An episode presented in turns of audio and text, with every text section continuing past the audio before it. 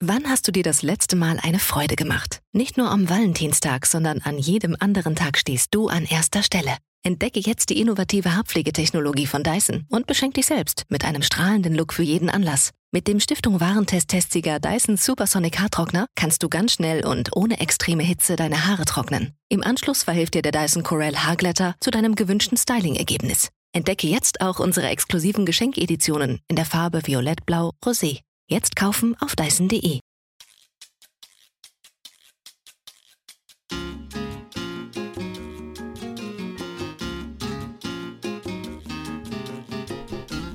Hallo und herzlich willkommen bei deinem Schwein und Anhalt.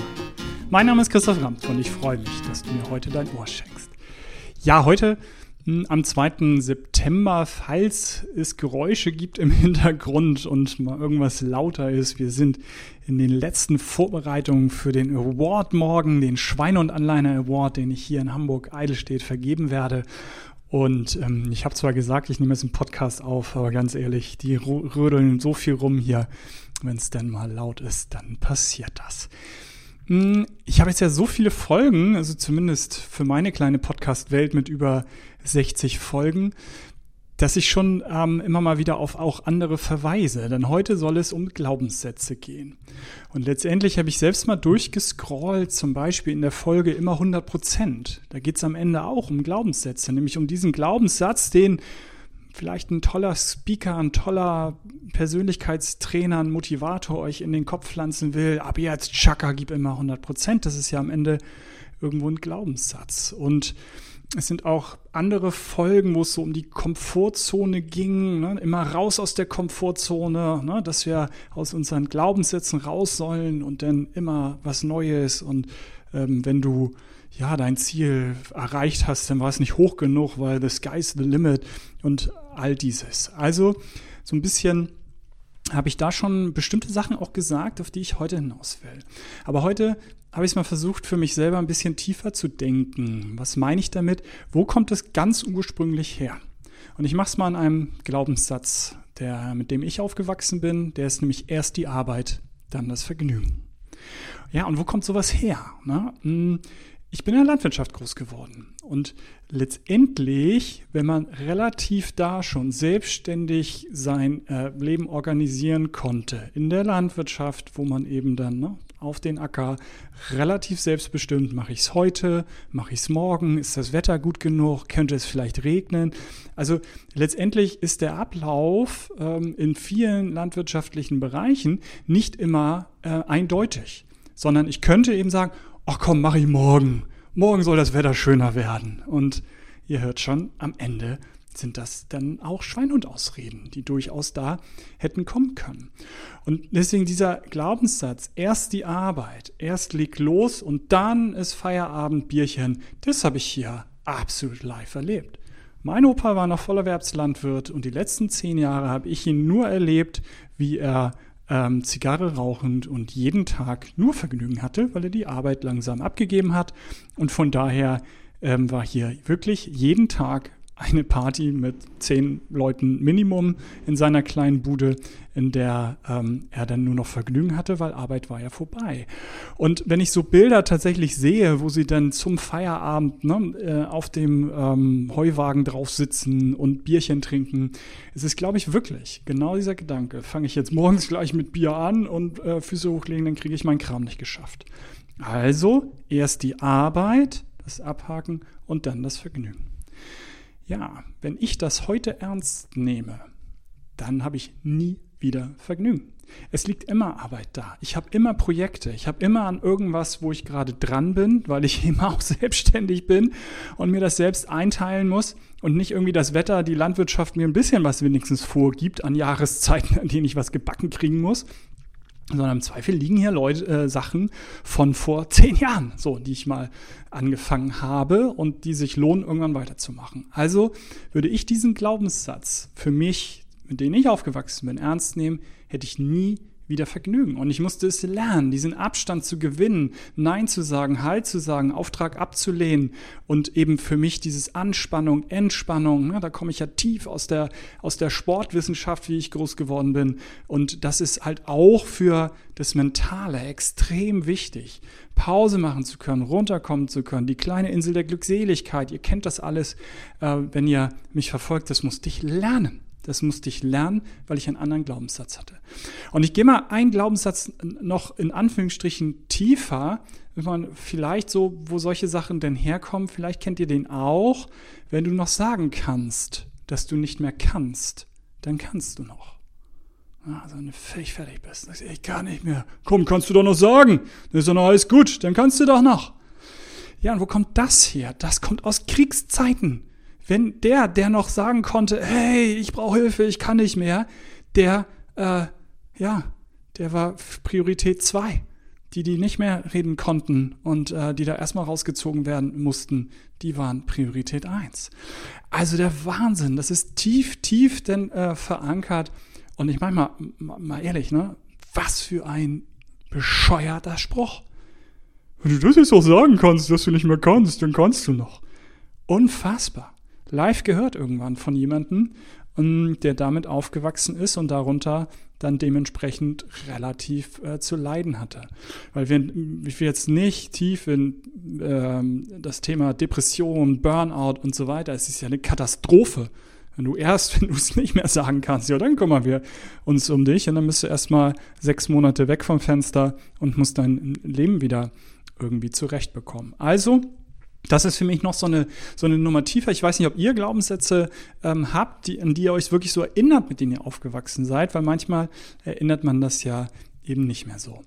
Und mh, mm, angeknüpft ein wenig an dieses immer 100 Prozent. Ich erlebe eben oft, dass Leute ähm, in bestimmten, in, in, allen Themen eigentlich, also meins ist Gesundheit, aber auch in anderen Themen, nach irgendeinem Workshop, nach irgendwas eben hochmotiviert rauskommen. Und das ist ja auch gut so.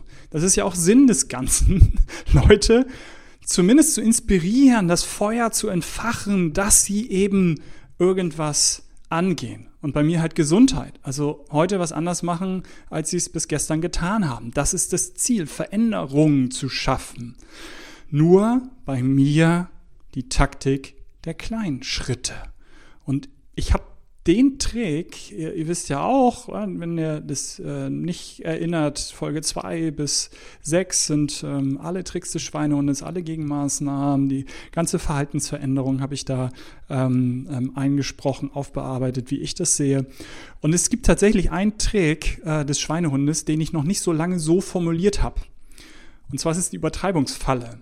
Hm, das habe ich in anderen Zusammenhängen irgendwo schon äh, mit mit aufgenommen, aber so für mich auf den Punkt gebracht, diese Übertreibungsfalle, dass wir nach einer Inspiration, nach einem Funken, nach einem Feuer, was entfacht wurde, durchdrehen und alles auf einmal wollen. Ja, dieses berühmte, ich gehe dann fünfmal ins Fitnessstudio, wenn ich schon bezahlt habe, wenn ich das jetzt schon äh, mich angemeldet habe, dann aber richtig, wenn schon, denn schon, auch ein Glaubenssatz und dann geben die richtig Gas und das Strohfeuer ähm, erlischt dann. Und das ist in allen Bereichen, ist das mir für diese Podcast-Folge beim Aufbereiten nochmal klar geworden, ähm, dass das für so vieles gilt. Die fangen Führungskräfte, fangen in ihren Führungsthemen hoch engagiert an. Mit ähm, im Zweifel auch ähm, digitalen Medien fangen wir hoch motiviert an mit irgendwelchen äh, Whiteboards, mit denen wir jetzt nur noch arbeiten wollen. Und ähm, es erlischt dann äh, das Feuer ziemlich schnell. In der Gesundheit kommt dann oft eins dazu, was ich auch sehr fatal finde.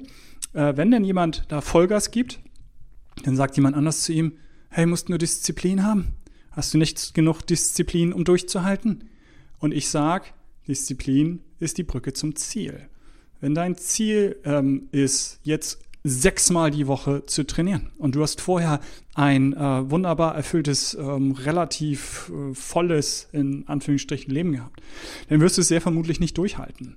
Ähm, weil es ist einfach denn zu viel. Es ist auch nicht notwendig, es ist nicht sinnvoll. All das könnte ich jetzt noch weiter äh, aufführen. Aber was passiert? Ich mache sechsmal, niemand anders kommt. Ey, du brauchst die Disziplin, du brauchst die Disziplin durchzuhalten. Nein, ich sag, das Ziel ist Kacke. Setz dir das Ziel zweimal. Und wenn du es nach drei bis sechs Monaten geschafft hast und wirklich merkst, es geht mehr, dann mach dreimal. Und wenn du tatsächlich in der Tat nach sechs Monaten feststellst, du kannst es sechsmal schaffen oder dein Körper braucht es so oft, damit du keine Rückenschmerzen hast, damit du dies und jenes und so weiter nicht hast, okay, hast immer noch genug Zeit in deinem Leben, die nächsten Jahrzehnte es dann umzusetzen. Aber klein anfangen, kein Strohfeuer. Der, der Funke, der dich entzündet, ja, aber nicht in, ins sowas von ins Brennen kommen, dass du wie wild hektisch äh, durch die Gegend läufst, sondern nochmal, für mich ist es klar, es ist die Taktik der kleinen Schritte. Und die haben, gerade bei Gesundheit ist es, finde ich, so schön, dass mir mittlerweile in den über 20 Jahren so viele Game Changer einfallen. Ich habe so viele Punkte zusammen, die keine Zeit kosten, kein Geld kosten und trotzdem eine unglaubliche Veränderung sind. Und wie ich dann immer sage, klingt hochtragend, ist aber so, sind lebensverändernde Entscheidungen. Und da habe ich genug, das sage ich jetzt keine, da müsst ihr den Podcast hören. da gibt's genug zu, zu Bewegung, Stress, Entspannung, äh, auch im ähm, Zweifel zu Ernährung. Gibt's da genug Beispiele, die ich äh, genannt habe in äh, 63 oder wie viel sind das, weiß ich gerade gar nicht, Podcast-Folgen. Aber die sind definitiv eben dabei und die dann drei bis sechs Monate durchgehalten, dann eben kannst du weitermachen. Das ist mein Ansatz. Und das ist auch dann jetzt, was wir uns überlegen für nächstes Jahr. Also wir werden nächstes Jahr werden wir, ne, ich habe ja gesagt, morgen ist der Award. Wir haben hier wirklich, wer auf Insta äh, uns verfolgt, wenn nicht, dann tut es gerne, weil wir haben da eine ganze Menge jetzt gepostet, wie wir das hier wirklich schön gemacht haben. Und der Heuboden, der ist, finde ich, gigantisch geworden. Ich habe da am wenigsten zu beigetragen, ein paar Bretter an die, äh, an die Decke äh, genagelt, quasi geschraubt. Ähm, das meiste hat mein Team hier gemacht. Und von daher, ähm, ja, kann ich sagen, ich finde, die haben das sehr, sehr, sehr schön gemacht. Es ist wirklich toll geworden. Und das wollen wir natürlich auch für die ein oder andere offene Veranstaltung nutzen. Also Veranstaltungen nutzen, wirklich Leute hierher kommen, wie sie inspirieren, motivieren, tschakka, tschakka und die voll äh, Dampf danach geben. Oder eben auch nicht. Also genau da sind wir jetzt, ich zumindest so dran gedanklich, was lege ich danach? Was ähm, können wir machen, um dann eben eine Nachhaltigkeit zu haben. Und natürlich geht es dann um den Aufbau einer Community, aber mehr als irgendwie nur Facebook, mehr als irgendwie nur Instagram. Und ähm, da ist natürlich auch, ist wunderbar, dass man so Community Calls jetzt relativ simpel deutschlandweit natürlich super dann umsetzen kann, weil man es einfach online macht.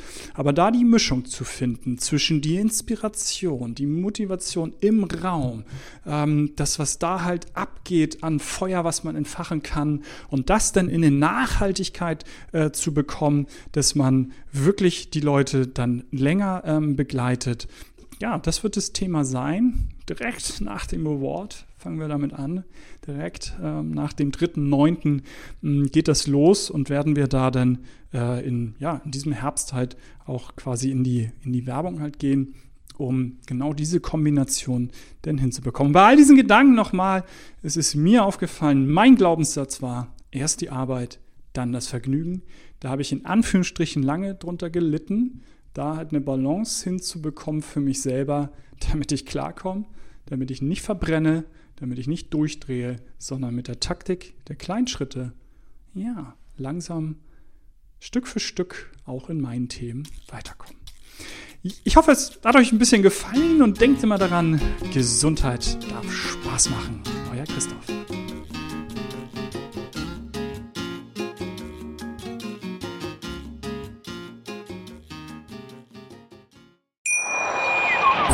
Schatz, ich bin neu verliebt. Was?